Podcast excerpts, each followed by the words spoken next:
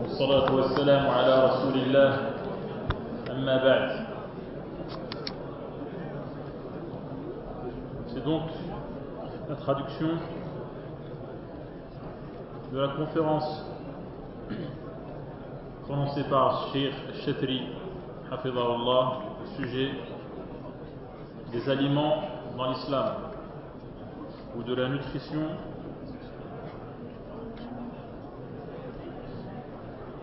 vue par l'islam. Durant l'ère de l'ignorance, al les Arabes ont interdit et déclaré illicites certains éléments, certaines nourritures. Et ils ont fait cela sans se baser sur une preuve ou un argument valide. C'est pour cela qu'Allah subhanahu wa ta'ala les a blâmés. Et a réfuté dans le Coran, dans de nombreux versets, cette manière de faire. Ils ont interdit certains animaux, ils ont interdit de poser sur le dos de certains animaux quoi que ce soit. Et Allah subhanahu wa ta'ala a dit dans le Coran qu'il ne leur a pas donné la permission de le faire. Et ensuite, l'islam est venu, la charia, la législation musulmane, est une législation, une législation bénie qui a débarrassé les gens de ces entraves, ces entraves et de ce joug sous, lequel ils euh, croulaient. Également, les Arabes, avant la venue de l'islam, consommaient certains éléments et lorsque l'islam est venu, lorsque la charia est apparue, elle a interdit parmi ces aliments ceux qui étaient nuisibles. Par exemple, les Arabes consommaient du sang liquide, du sang liquide dont ils faisaient des boudins. Et l'islam est venu interdire cela. Il y a également des aliments qui étaient interdits aux gens du livre, c'est-à-dire aux chrétiens et aux juifs. Et cela les concerne et ne concerne pas les musulmans. Et donc l'islam est venu affirmer que cela était permis pour les musulmans. Comme pour les animaux qui portent des ongles.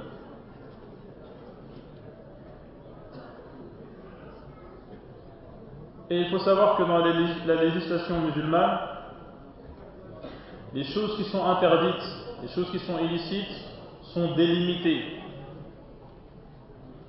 Et leur nombre est mentionné de manière restreinte. C'est-à-dire que tout le reste est permis. Et s'il y a des choses qui sont interdites ou déclarées illicites, c'est que, cela est dans notre intérêt. Car l'islam tourne autour de ce principe fondamental qui est qu'il concrétise ce qui est dans l'intérêt des êtres humains et il les met à l'abri de ce qui leur nuit. C'est pour cela qu'après que dans un verset Allah subhanahu wa ta'ala ait délimité et désigné les animaux qui étaient, ou les aliments de manière générale qui étaient illicites, certains ont dit que c'était beaucoup. Et Allah subhanahu wa ta'ala explique au prophète en lui disant il t'interroge au sujet de ce qu'il aurait permis. Et Allah a dit que ce qu'il aurait permis, c'est ce qui est bon. C'est ce, qui est bon à consommer. Cela est permis. Et donc c'est une adoration, c'est-à-dire une manière de se rapprocher d'Allah subhanahu wa ta'ala que d'observer ses lois qui délimite ce que le musulman peut consommer et ce qu'il ne peut pas consommer.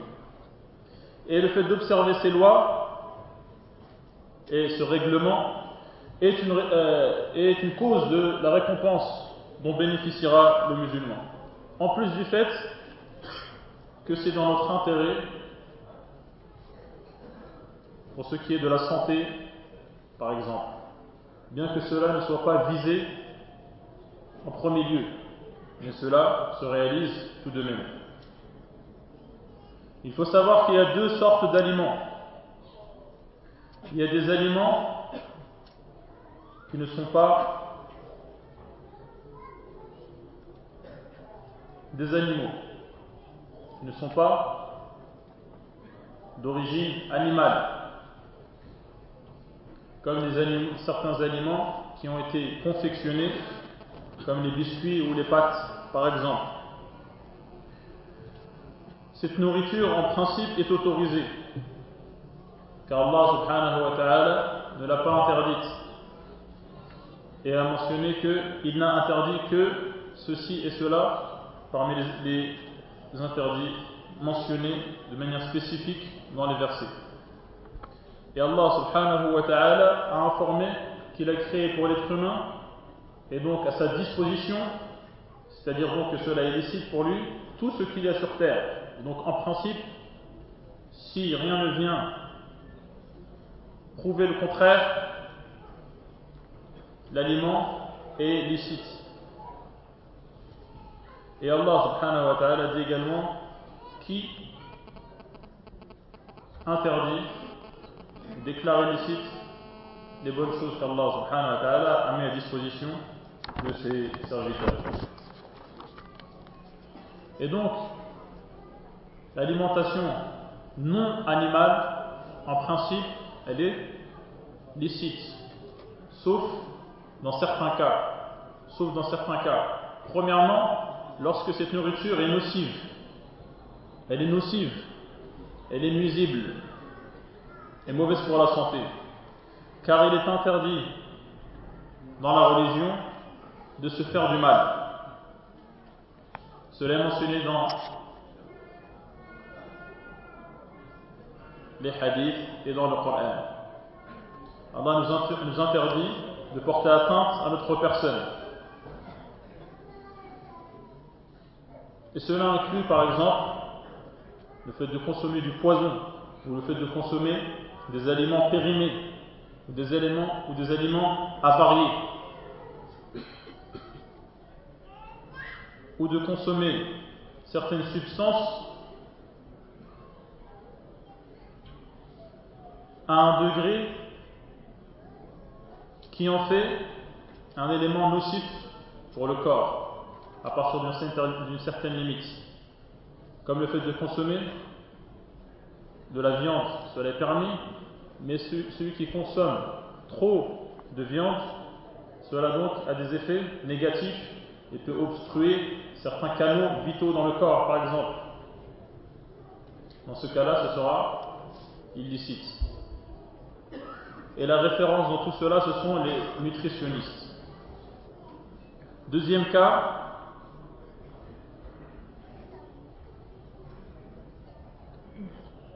il est interdit de consommer ce qui est impur. Par exemple, et cela mentionné dans le Coran, le sang liquide. Le sang liquide, Allah subhanahu wa ta'ala a mentionné de manière explicite que c'était impur. Il est donc interdit d'en consommer. Et il faut savoir que ce qui est interdit comme nourriture est en principe illicite. Et ça peut être une chose donc impure par nature, comme le sang liquide, comme les excréments humains, comme les déjections animales, lorsque ces animaux ne sont pas comestibles, comme le vomi, par exemple. Cet aliment peut être impur en raison du mélange qui a eu lieu avec une substance impure. Et ça en fait donc un aliment qui n'est pas permis de consommer.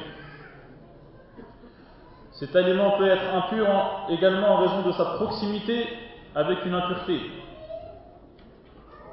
Et donc l'impureté, elle se déplace en, en raison de l'environnement liquide dans lequel se trouve le premier aliment, qui en principe est autorisé, et le deuxième, qui lui est impur. Et à cause donc de l'humidité,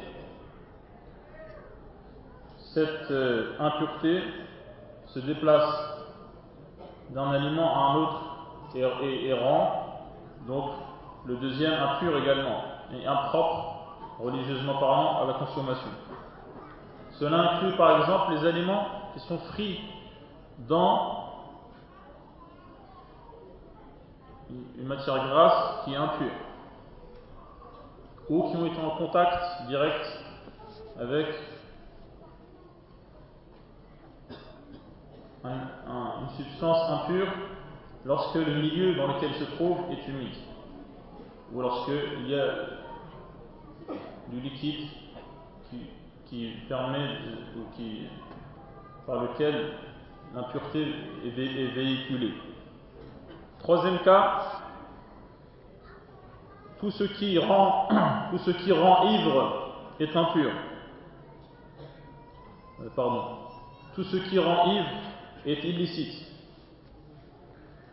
Cela est mentionné dans les textes. Tout ce qui enivre est illicite. Et ce qui enivre en grande quantité est licite même en petite quantité. Est illicite même en petite quantité. Ce qui rend en grande quantité est illicite même en petite quantité. Donc si une boisson rend ivre, mais à partir, à partir d'une certaine limite, il sera interdit d'en consommer la plus petite quantité.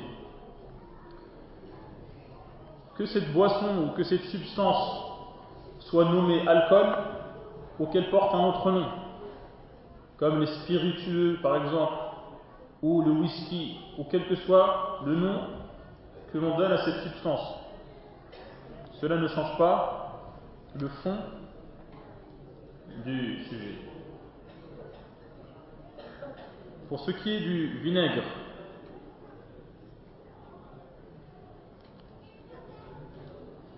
qui est issu de l'alcool, si le vinaigre est issu de l'alcool suite à une intervention humaine, l'être humain est intervenu et a fait en sorte que cet alcool produise du vinaigre ou se, euh, se transforme en vinaigre. Cela n'est pas permis, car on a interrogé le prophète à ce sujet et il a interdit de le faire. Et donc cela ne sera pas permis. Mais si cet alcool sans intervention extérieure, est devenu, est devenu du vinaigre. Dans ce cas-là, il sera licite.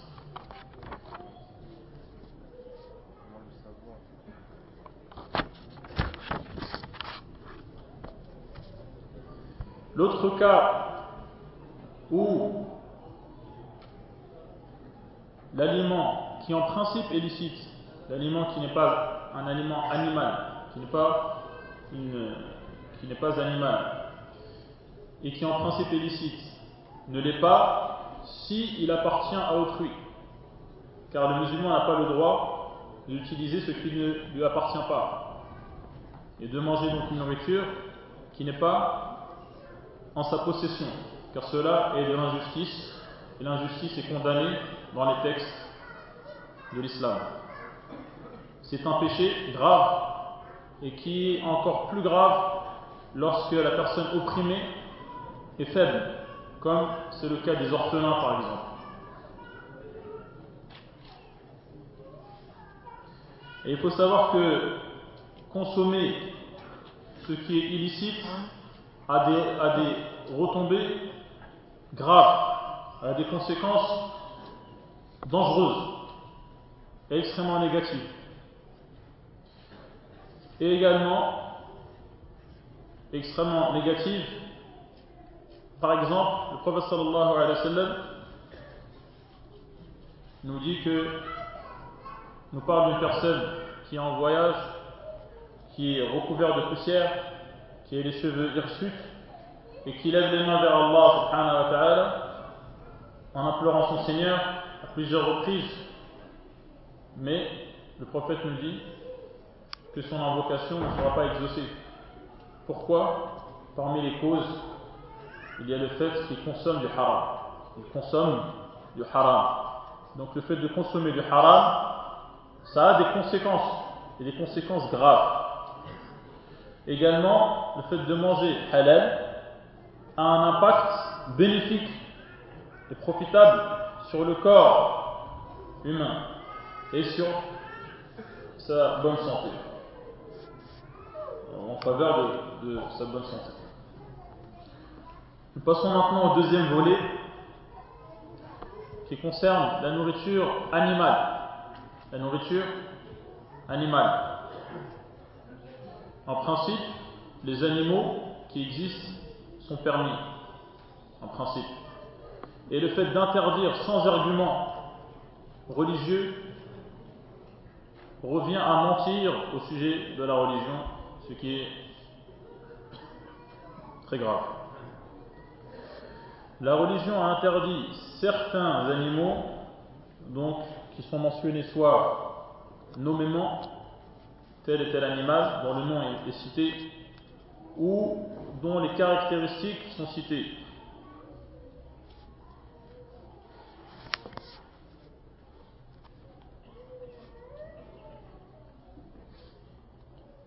Par exemple, il est cité de manière explicite que le porc, que le porc est illicite.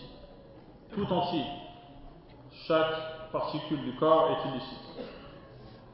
Également, l'animal qui est meïta, c'est-à-dire qui n'a pas été égorgé à la manière religieuse islamique.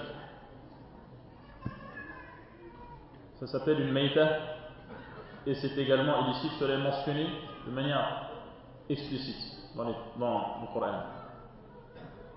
Également parmi les animaux illicites, il y a les prédateurs, c'est-à-dire les animaux qui ont des crocs et qui s'en prennent aux autres animaux et les attaquent.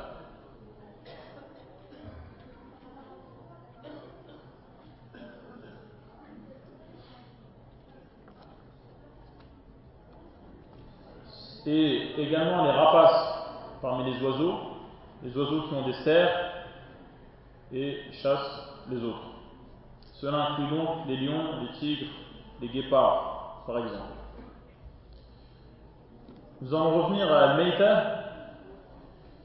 Al-Meita, donc, c'est un animal qui n'a pas été égorgé selon les critères islamiques, il n'est pas permis. Et donc, c'est un animal qui est mort d'une autre manière.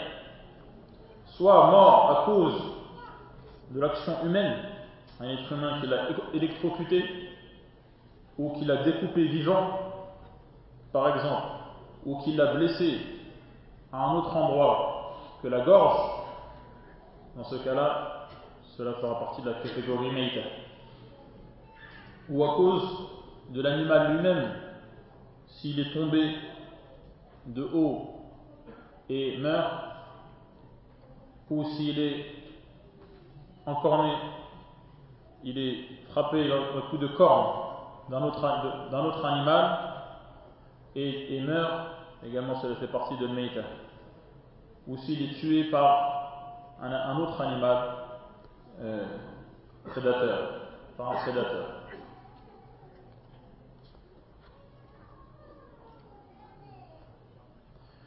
Parmi les catégories d'animaux illicites, il y a l'âne domestique, domestique uniquement. Cela est mentionné dans le hadith où le professeur Sam a interdit de le consommer lorsque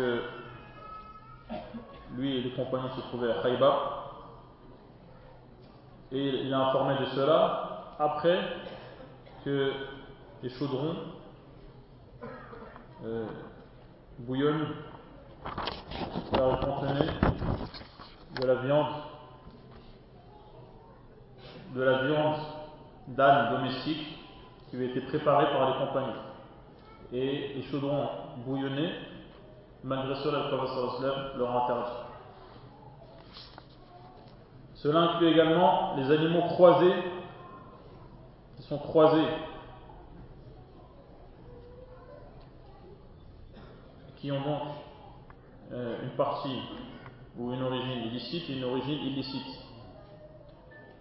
Comme les mulets, qui sont un croisement entre l'âne et le cheval. Entre un cheval et, entre un âne et une jument. Et cela est illicite. Parmi les autres catégories illicites, il y a les animaux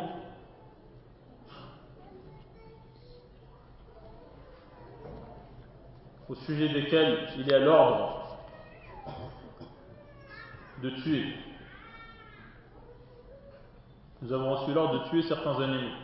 Ces animaux seront illicites, comme le serpent, le scorpion, le vautour. Les animaux qu'il est interdit de tuer également sont illicites, comme la huppe et la grenouille. Les animaux qui sont nocifs, qui sont nocifs pour la santé, qui sont illicites. Les membres, les membres découpés d'un animal vivant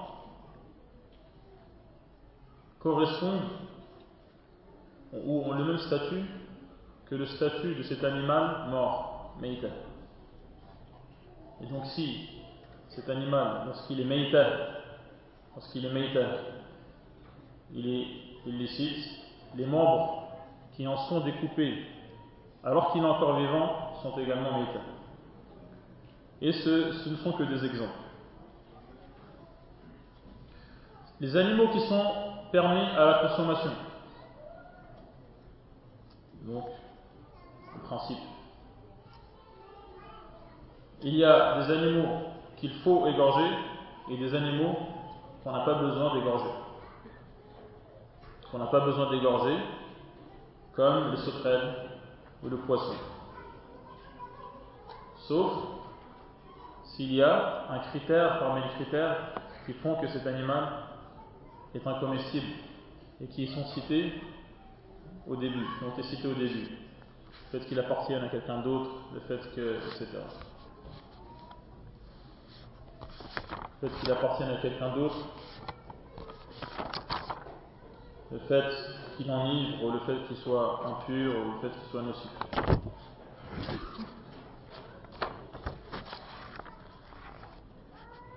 Et donc, les autres animaux doivent être égorgés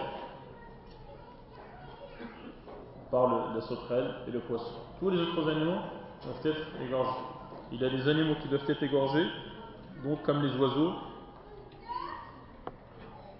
la volaille, le gibier, les bestiaux, c'est-à-dire chameaux, euh, vaches, chèvres, moutons, euh, donc ces animaux doivent être égorgés, selon les critères religieux. Ils doivent être égorgés, sauf lors de la chasse. Si ces, animaux sont chassés, dans ce cas-là, ce n'est pas une condition de les égorger. Mais il faudra mentionner le nom d'Allah avant donc de les tuer en les chassant.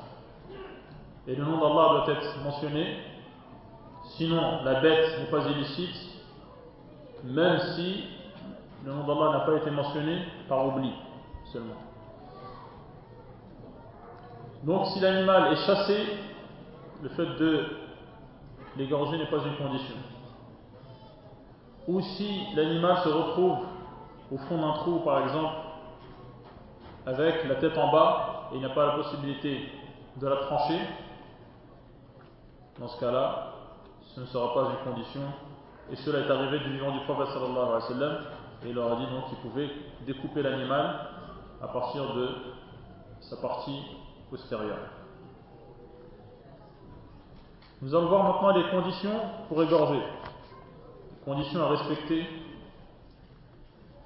Premièrement, il faut que cela ait lieu avec un outil tranchant. Un outil tranchant. C'est-à-dire un outil qui fait couler le sang, en abondance. Comme cela est mentionné dans le hadith. Deuxièmement, il faut que cet outil tranchant soit passé ou utilisé dans l'endroit désigné. L'endroit désigné, donc au niveau de la gorge, qui contient quatre éléments. Le premier, c'est, ce sont les deux veines jugulaires, les deux veines jugulaires dans lesquelles passe le sang, et, dans ce cas, et il faudra les trancher. Comme cela est mentionné dans le hadith, le prophète nous apprend que, à partir du moment où le sang de l'animal a coulé en abondance, et que le nom d'Allah a été mentionné, tu peux manger. Et donc, les deux veines jugulaires doivent être tranchées. Et c'est ce qu'on comprend, donc, de la manière la plus évidente des textes. Il y a deux autres éléments au niveau de la gorge. Il s'agit de al-halqum, c'est donc le conduit dans lequel passe la nourriture. Il me semble que cela s'appelle un œsophage. Et al-mari, qui est le conduit dans lequel passe l'air, il me semble, qui s'appelle le larynx. Et le mieux, c'est de les trancher pour se tenir à l'écart des divergences des savants. Et donc, le plus prudent, c'est de trancher quatre exemples.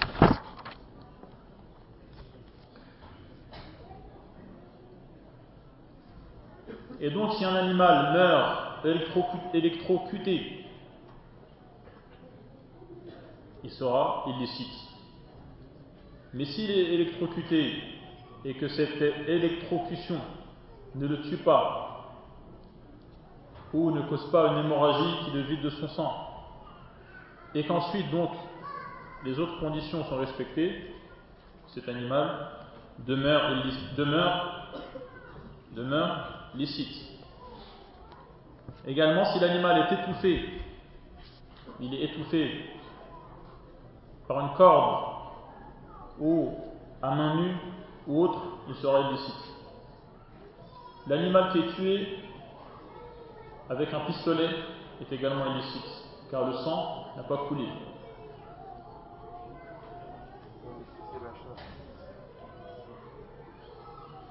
Également, la personne qui, qui est donc l'auteur de l'opération doit être apte et habilité à le faire. Celui qui égorge doit être doué de raison. Sinon, ce ne, sera pas accepté et ce ne sera pas une, une bête licite. Car celui qui n'est pas doué de raison n'a pas l'intention d'égorger. Et cela n'est pas son but. Également, la personne qui égorge doit être moumaïs. Et hier, a donné l'âge de 7 ans comme étant donc une frontière. Entre celui qui n'est pas moumaïs, moins de 7 ans, et celui qui est moumaïs, plus de, plus de 7 ans. Et ce n'est pas une condition d'être pubère, mais il faut être moumaïs, c'est-à-dire donc euh, de manière, euh, de manière euh, littéral, de savoir distinguer les choses, même s'il n'est pas pubère. Un enfant de 10 ans, par exemple, fera l'affaire. Celui qui égorge doit également être musulman ou juif ou chrétien. Tout autre cas de figure rend la bête illicite. Ce qui égorge un zoroastrien, par exemple, ou un polythéiste, On n'acceptera que ce qui est égorgé par un musulman ou un chrétien ou un juif, en prenant en compte les autres conditions. Il y a deux points à savoir à ce sujet. Si on venait à nous dire, mais ces gens ont falsifié leur religion, est-ce qu'on peut toujours dire que ce sont des chrétiens et des juifs après toutes les modifications qui ont eu lieu dans leur religion? La réponse est oui, parce que même au temps du prophète sallallahu alayhi wa sallam, ils avaient également falsifié leur religion. Cela n'a donc pas cessé. Deuxième question, c'est que est-ce que ces chrétiens et ces juifs sont toujours chrétiens et juifs, même s'ils ne pratiquent pas, même s'ils ne sont pas pratiquants? La réponse est oui. Parce que, à partir du moment où ils se disent chrétiens ou juifs, cela suffit.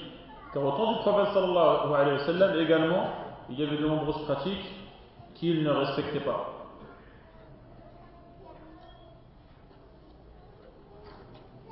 Et pourtant, il les a considérés et traités comme des gens du livre, chrétiens et juifs. Il faut que la personne qui égorge le fasse de manière volontaire et délibérée. S'il égorge sans faire exprès, en se retournant en ayant par exemple un couteau dans la main, cela ne compte pas. Il y a d'autres critères à prendre en compte concernant la bête qui est égorgée. Si elle est égorgée dans le périmètre sacré, le haram, cela ne compte pas. Et si la bête est égorgée pour se rapprocher de quelqu'un d'autre qu'Allah, cela ne compte pas. Et cela est mentionné dans le Coran. Et il faut savoir que sacrifier est une adoration. Celui qui sacrifie donc pour se rapprocher de quelqu'un, eh bien, cela est une adoration. Il a adoré quelqu'un d'autre qu'Allah. Et cette bête n'est pas acceptée, n'est pas, n'est pas licite à la consommation. Comme le fait de sacrifier pour se rapprocher ou pour avoir donc, les, euh, les égards d'un homme de pouvoir ou un homme important, cela n'est pas permis. C'est différent du fait d'égorger une bête parce qu'on a des invités, par exemple. Cela est permis. On n'a pas fait cela pour adorer les invités, et cela est une adoration. Euh, je veux dire par là, et cela est une chose demandée par Allah car il nous demande de bien recevoir nos invités. Également, lorsqu'une bête a été égorgée et que c'est le nom de quelqu'un d'autre qu'Allah qui a été mentionné à ce moment-là, personne nous dit par le nom de Jésus par exemple, où il mentionne quelqu'un d'autre qu'Allah, cela sera de la bête donc une nourriture religieusement incomestible. Concernant les viandes qui sont importées, la viande qui est importée dans notre pays, il faudra vérifier que les conditions mentionnées sont bien respectées. Et concernant la personne qui a sacrifié, il faudra voir la majorité de la population de ce pays si la majorité des gens qui peuplent ce pays ne sont ni musulmans, ni chrétiens, ni juifs, cette viande sera haram. Car on présume fortement que ce n'est aucun de ces trois catégories, aucune de ces trois catégories, aucune personne appartenant à ces trois catégories qui s'est chargée de sacrifier cette bête ou d'égorger cette bête. Et donc on se basera sur cela. On dira que la viande est haram. Vu la majorité des gens qui peuplent ce pays. En revanche, si la majorité sont musulmans, la viande sera halal. Et si on venait à nous dire, mais il se peut que le musulman qui a égorgé cette bête n'ait pas dit, n'ait pas dit Bismillah. La réponse est que le prophète s'est exprimé à ce sujet et a dit donc que cela n'avait pas d'influence.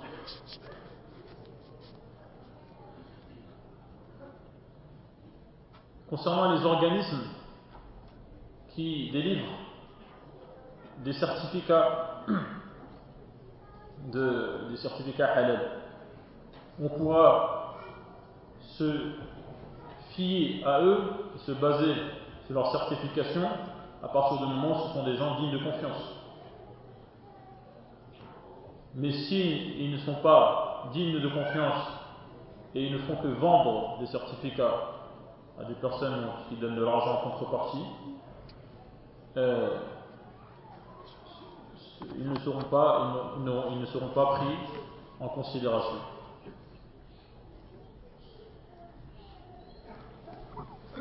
Allahu a'lam.